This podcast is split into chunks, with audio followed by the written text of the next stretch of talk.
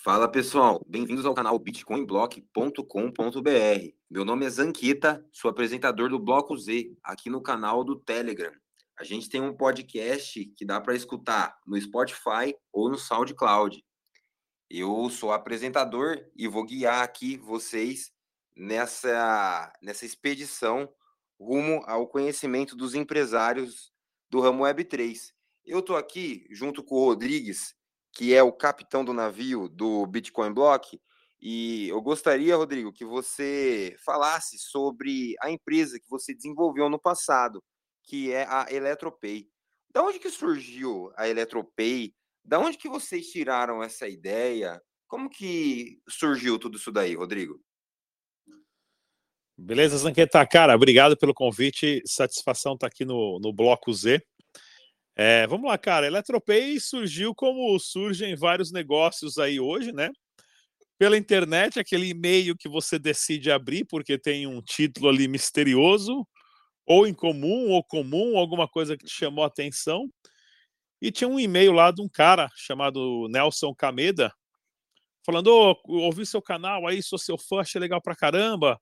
Então, cara, eu sou brasileiro, mas moro aqui na China, tô tenho uma fábrica aqui eu queria entrar nessa de, de criptomoeda aí e tudo mais, eu faço uns negócios assim, assim, vamos conversar. Eu fiquei intrigado com aquilo, né? Ele mandou o linkzinho lá da uhum. empresa dele, dele tinha uma empresa de estacionamento e tudo mais que fazia cancelas. Uhum. Aí eu acabei, eu acabei mandando e-mail para ele, né? Já depois mandei um link ali, começamos a conversar pelo Skype, na época acho que era o Skype que estava bombando ainda, Skype ou Google Meets, né?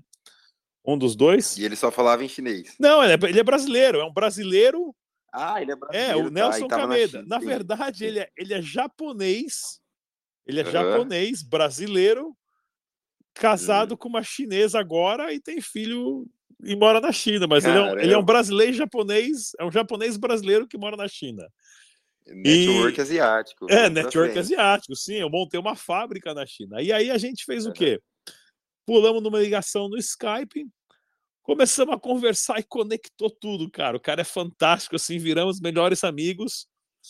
E aí eu levantei a bunda da cadeira e fui falar para minha esposa. Então, é, lembra aquele e-mail que eu te falei de um cara que é brasileiro, que mora na China? Então ele vai pegar um avião, ele tá vindo aí, vai ficar aqui em casa uma semana. Porque a gente se conheceu pela internet, ele tem uma ideia. Aí eu falei para e aí eu falei para ele vir para cá, então fica aqui em casa aqui, a gente já conversa. Uhum. E aí foi uhum. assim. E aí ele pegou o avião no, no, dia, dois, três dias seguintes, depois da nossa conversa, trouxe uma cacetada de equipamento e falou: vamos criar um produto aqui que a gente possa vender. Eu achei aquilo fantástico. Falei, vamos. E ele já tinha uma fábrica na China, né? Ele, ele fazia aquelas uhum. cancelas de estacionamento, né? Sabe aqueles uhum. estacionamentos que você tem a cancela que você paga ali, o negócio sobe e desce, tem a maquininha Então vocês planejaram todo um negócio dentro da sua casa, então? Da onde é o, da onde é o estúdio do, da onde é o estúdio aqui do, do Bitcoin Block, onde toda a galera Entendi. que assiste a gente no YouTube, né? Entendi. E, e aí ele veio para cá, trouxe um monte de equipamento, ficamos aqui uma semana e fizemos um prototipo funcional. Uhum. Né? Fizemos um prototipo funcional ali é, é, de uma maquininha que você pagava e você escaneava o código QR, pagava, ela pitava e imprimia, né? Imprimia o papel. É uma uhum. impressora, mas a gente queria fazer num, num formato assim para deixar em cima do balcão, bonito. Uhum. E foram surgindo várias ideias, assim, a gente chegou num prototipo assim, uma semana tudo colado com durex e começamos a trabalhar. E ele tinha uma experiência fantástica, porque como ele tinha essas, essas cancelas, e a história dele é fantástica, né? que ele era brasileiro, ele entrava em contato com umas fábricas na China para comprar equipamento lá da China que era mais barato, para revender no Brasil para montar os estacionamentos dele.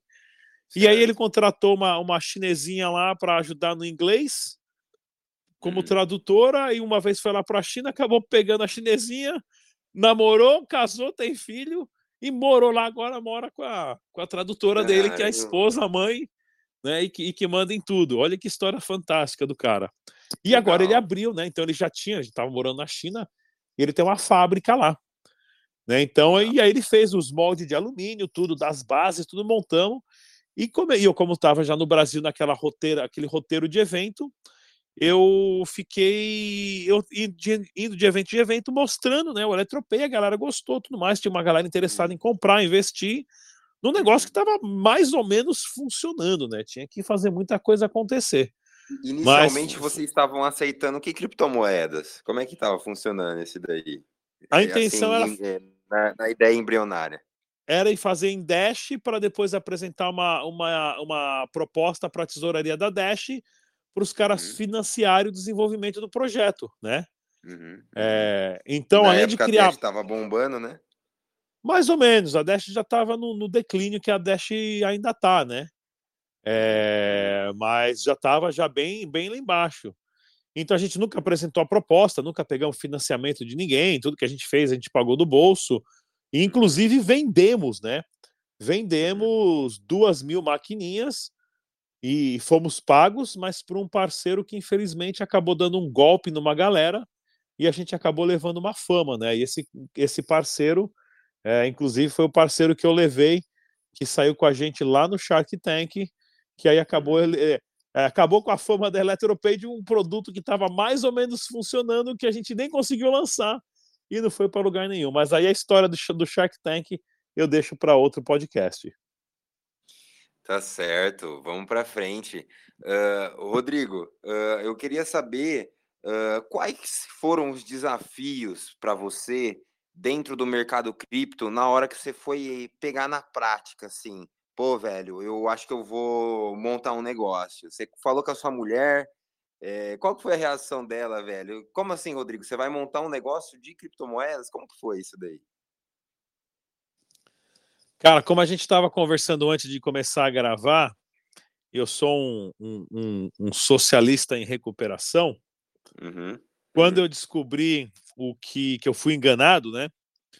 Porque como o Brasil é um país comunista e a gente está sendo enganado aí há décadas, que uhum. Socialismo mal, capital, é, capitalismo mal, socialismo bom.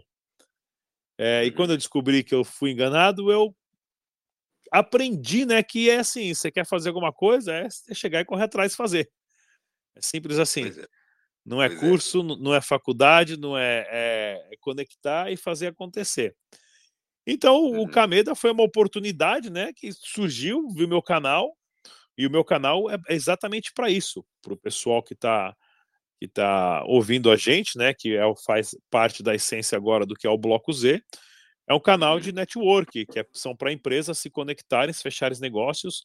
Nós intermediamos, fazemos parcerias uh, e também ajudamos empresas a irem para o exterior, virem para o Brasil, em toda essa gama do que o Bloco Z e o que o, o canal Bitcoin Block oferece.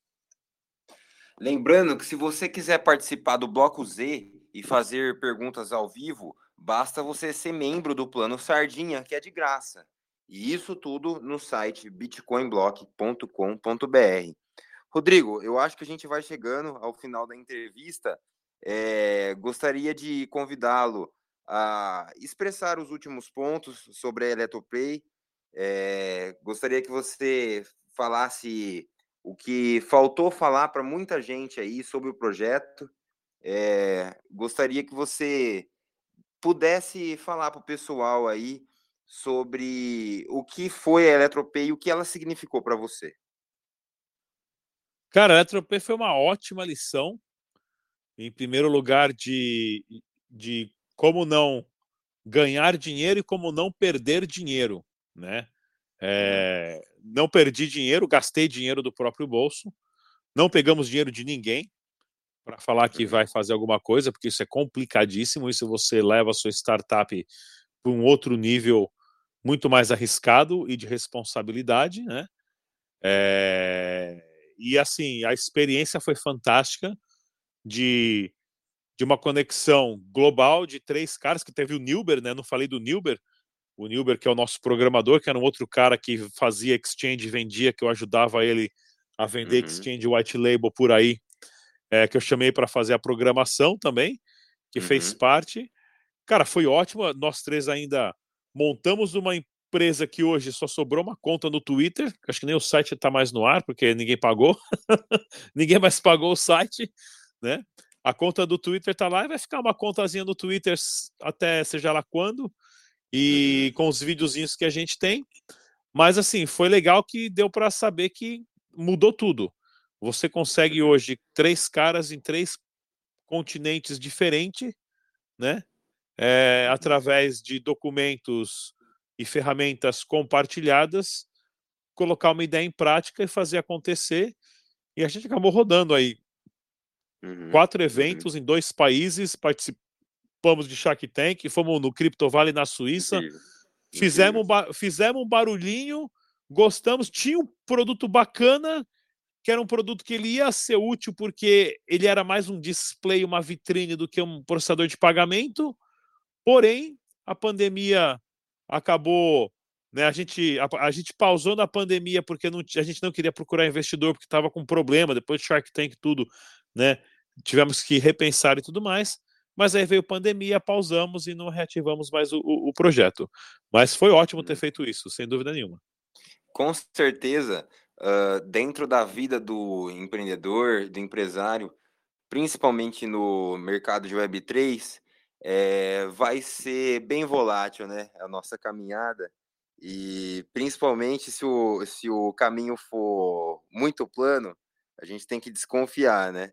Porque essa, essa nossa trajetória no empreendedorismo sempre vai ser um desafio a cada dia, né, Rodrigo? Cara, e, e essa é a parte mais legal e a mais gostosa que tem, você ir ajustando aos poucos, né? Faça, um, faça o pr primeiro passo funcionar. Fez um funcionar, depois você dá mais um e faz o outro funcionar. E assim por diante. Rodrigo, eu queria agradecer a sua presença aqui no nosso podcast. Foi fenomenal. É, acredito que você deu um, uma carga de sabedoria para todos os nossos ouvintes aqui. É, gostaria de ressaltar que o nosso plano Sardinha é gratuito, então qualquer um pode pegar e se inscrever lá no plano e entrar nesse, nesse navio é, e ser um viajante junto com a gente aqui que nós vamos estar tá preparando muito bem essa estadia. É, quer falar mais alguma coisa, Rodrigo? Não, galera, obrigado pelo convite e sempre dê uma passadinha lá também na nossa live no YouTube às 19 horas. Valeu, pessoal. Tamo junto. A gente se vê no bitcoinblock.com.br. Até mais.